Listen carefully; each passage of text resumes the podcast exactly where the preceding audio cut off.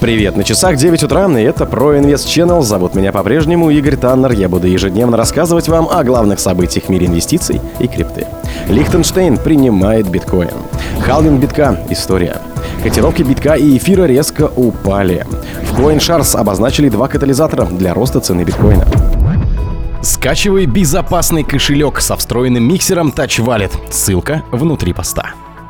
Княжество Лихтенштейн планирует разрешить использование биткоина в качестве платежного средства, чтобы оплачивать госуслуги. Об этом заявил премьер-министр Лихтенштейна Даниэль Риш в одном из интервью. Во время беседы с журналистом он заявил, что предоставление варианта оплаты с использованием биткоинов будет реализовано в ближайшее время. В то же время в интервью премьер-министр не представил никаких конкретных сроков, касающихся внедрения биткоина в качестве платежного средства за государственные услуги. Вероятнее всего, пока княжество будет принимать депозиты, оформленные в биткоинах, впоследствии их станут менять на швейцарские франки, как сообщил премьер-министр. Стоит напомнить, что аналогичный подход принят в таких швейцарских сообществах, как Лугана или Цук. В этих сообществах жители могут использовать биткоин, чтобы оплачивать госуслуги. Как известно, Лихтенштейн считается шестым среди самых маленьких стран мира и расположен в центре Европы между Австрией и Швейцарией. Еще в 2019 году Лихтенштейн был отнесен к числу первых стран, принявших конкретное законодательство, касающееся блокчейна и криптовалюты. Закон получил обозначение «Закон о токенах и доверенных поставщиках технологических технических услуг. Он также известен как закон Лихтенштейна о блокчейне.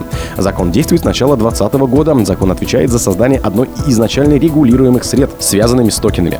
За счет нового законодательства с 2020 года в Лихтенштейне увеличилось количество компаний, предоставляющих услуги, связанные с криптовалютой, благодаря оптимальным условиям для ведения бизнеса.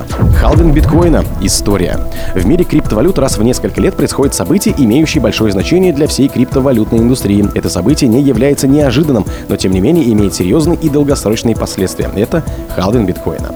Тот факт, что производятся новые монеты, означает, что денежная масса увеличивается на запланированную величину, но не обязательно приводит к инфляции. Если предложение денег увеличивается с той же скоростью, что и число людей, использующих их, цены остаются стабильными. Если она не будет расти так же быстро, как спрос, произойдет дефляция, а ранее держатель денег увидит, как их стоимость возрастет. Сатоши Накамото – создатель биткоина. Новые биткоины создаются в блокчейне в качестве вознаграждения за поддержание его работы путем проверки транзакций и добавления их в блоке.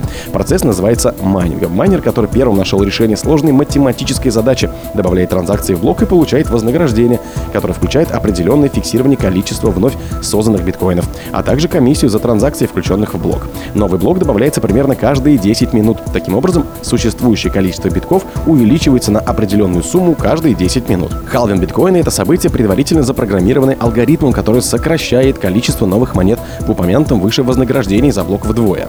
Когда биткоин был впервые запущен, вознаграждение за блок составляло 50 биткоинов. Учитывая, что с тех пор халвинг произошел трижды, текущая награда за блок составляет 6,25 биткоинов. Таким образом, халвинг — это медленный, предсказуемый процесс уменьшения количества вновь созданных биткоинов, который будет продолжаться до тех пор, пока приток новых монет в сеть не снизится до нуля. Котировки биткоина и эфира резко упали. Последнюю неделю многие цифровые валюты планомерно укрепляли позиции, однако вечером 6 марта большинство криптомонет столкнулись с явным давлением со стороны продавцов. Суммарная капитализация индустрии цифровых активов сократилась на 2,6%.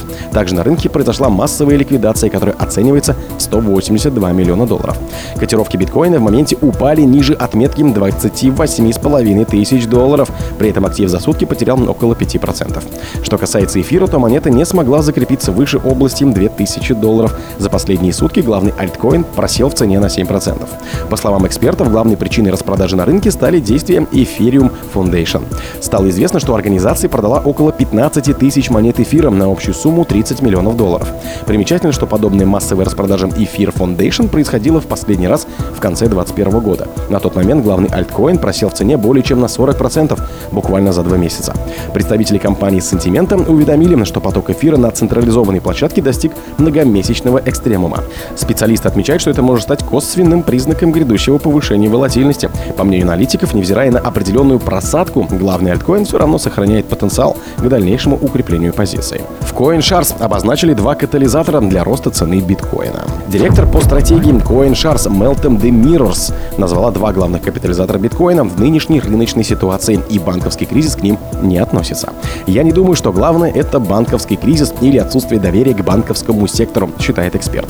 Вместо этого Demiros считает, что ценовой толчок биткоина придаст восстановление аппетита инвесторов к риску и ожидания халвинга в апреле следующего года.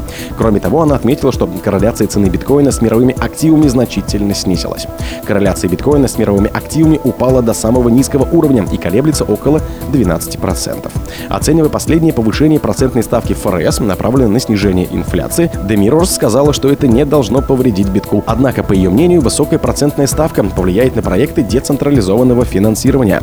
Я не думаю, что это проблема конкретно для биткоина. Я думаю, где мы наблюдаем большое замедление, так это в сфере децентрализованных финансов, где люди исторически привыкли получать доход от кредитования стейблкоинов или долларовых эквивалентов. И то, что мы видели, это снижение доходности стейблкоинов в различных приложениях DeFi. О других событиях, но в это же время не пропустите. У микрофона был Игорь Таннер. Пока.